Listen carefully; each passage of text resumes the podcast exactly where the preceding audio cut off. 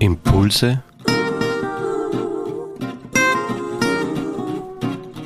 aus der Pfarrgemeinde Hallstatt Obertraum.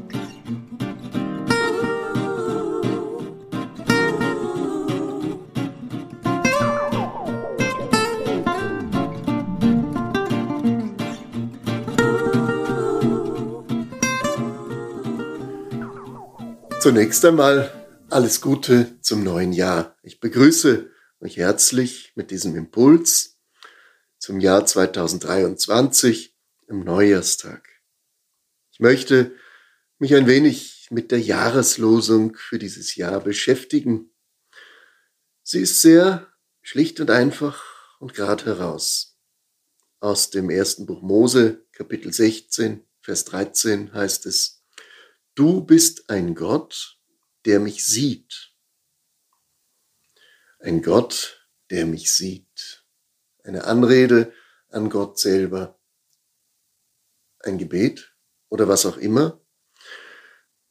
Ich habe nachgeschaut, wer sagt denn das eigentlich? Wer spricht diesen Satz? Du bist ein Gott, der mich sieht.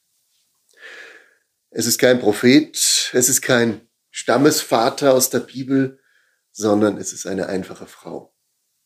Eine Frau mit Namen Hagar. Sie ist Sklavin und sie ist auch Ausländerin.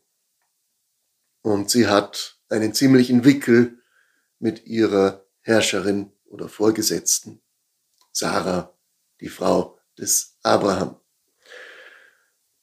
Sie ausgerechnet macht diese Aussage, dieses Gottesbekenntnis, du bist ein Gott, der mich sieht. Ich finde das bezeichnend, dass es eine Frau ist, die eigentlich nichts zu sagen hätte in dem Kontext, die zu schweigen hat, die zu arbeiten hat, die zu dienen hat. Aber sie genau, ihr, aus ihrem Mund kommt dieses Bekenntnis, du bist ein Gott, der mich sieht.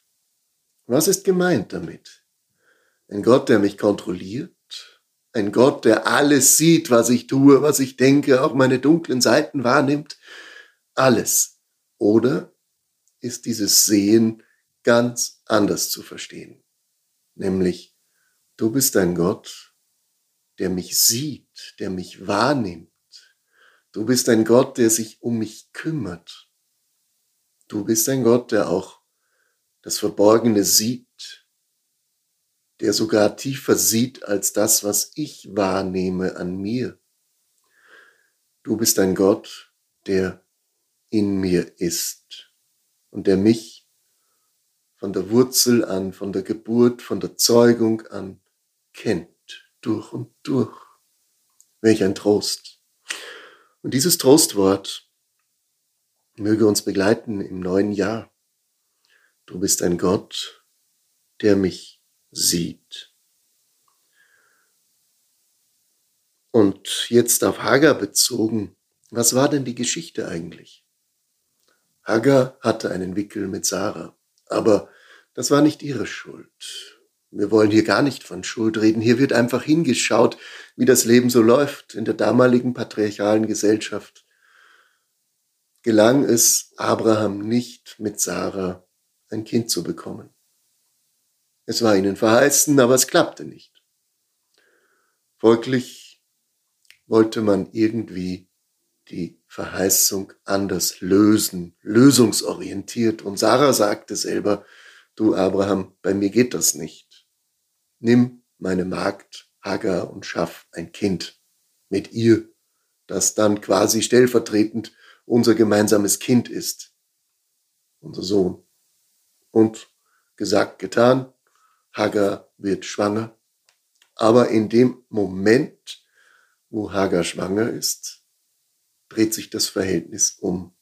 Hagar fängt an, ihre Herrin zu verachten und Sarah peinigt das sehr, dass sie als Frau nicht den Erwartungen entspricht der damaligen Zeit, ein Kind zu gebären, aber die Sklavin jetzt diese Rolle übernimmt. Es entsteht so ein handfester Streit, dass Hagar ausreißt, in die Wüste geht, Sie will einfach weg. Soweit sie kann, läuft sie, bis sie nicht mehr weiter weiß. Und jetzt, was jetzt? Sie kommt zu einer Stelle, zu einem Ort, der auch Brunnen genannt wird. Und dieser Brunnen auf Hebräisch heißt El Roi.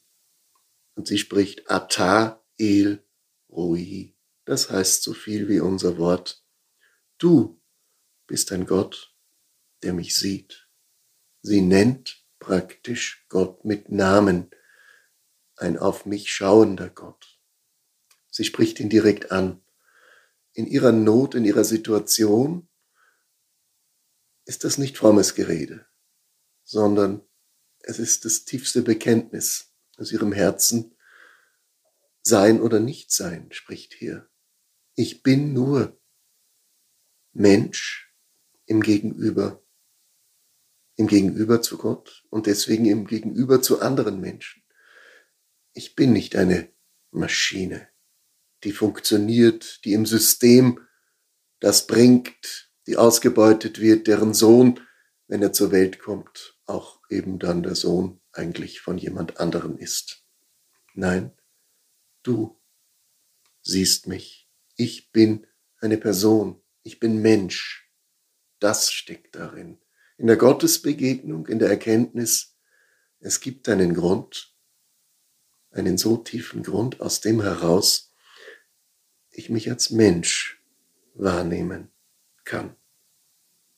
Und dieses wunderbare Bekenntnis geschieht in der allergrößten Verlorenheit, der größten Verzweiflung auf der Flucht. Die Geschichte geht weiter. Hagar kehrt zurück und gliedert sich ein wieder. Aber ich glaube, es ist eine veränderte Hagar, die ihre Aufgabe annimmt, aber die sich nicht mehr allein als Rädchen im großen Getriebe versteht, sondern die sich angenommen weiß. Du bist mein Gott. Du siehst auf mich. Du siehst mich. Gott schafft Gerechtigkeit, indem er nicht wegschaut, sondern hinschaut. Das ist vielleicht die nächste Konsequenz, die sich aus dieser Geschichte entwickelt. Du nimmst mich an. Gott wird zum persönlichen Gegenüber. Hagar, die Ausgestoßene, wird zur Zeugin. Hagar, die Sklavin, die Ausländerin, wird zur Bekennerin, zum Zeugnis für alle anderen. Und das ist vielleicht das Großartige, was wir in diesem neuen Jahr mitnehmen.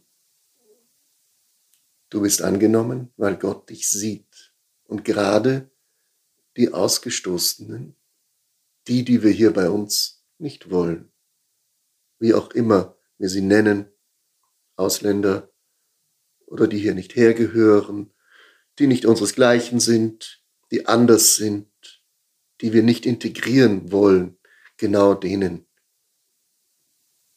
Sagt Gott, du bist mein Gegenüber. Und von denen können wir uns lernen. Ich wünsche uns in diesem Jahr ganz besonders, dass wir hinschauen und dass wir diesem Gott auch begegnen. Vielleicht gerade in der Begegnung der geringsten, derer, die wir bisher nie wahrgenommen haben, als Menschen, als Gegenüber.